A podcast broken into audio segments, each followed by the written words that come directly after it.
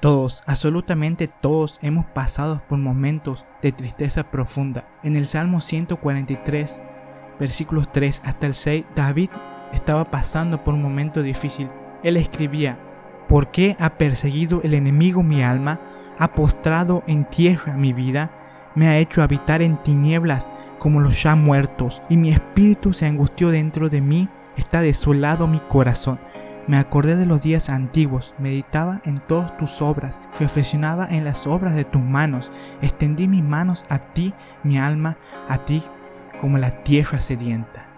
Hasta aquí la lectura. Sabes, todos pasamos por momentos difíciles, por desiertos tristes.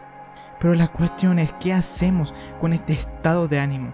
Lo que hagamos en estos momentos alimentará o desnutrirá este embrollo de emociones negativas todo es cuestión de meditación, pues si meditas en las tristezas y en las causas de ellas, las perspectivas van a ser las incorrectas, pesimistas y desalentadoras. Todo esto te hace terminar en un círculo vicioso y crónico que solo hace aumentar el desánimo, si bien no toda tristeza es mala. A veces con ella podemos reflexionar, redefinir parámetros de nuestra vida, pero cuando solo es por desánimo y nos acerca cada vez más a la depresión, debemos aprender a salir de ella antes de que termines en cuestiones más profundas y graves. Buscar a Dios en medio de los estados de ánimos desfavorables, depositar nuestra confianza en Él te va a hacer más fuerte con el simple hecho de adorar, despejándote de lo que te rodea, es decir, subir al monte y por un momento solamente pensar en la persona de Dios, eso te hace romper con el círculo vicioso de pensamientos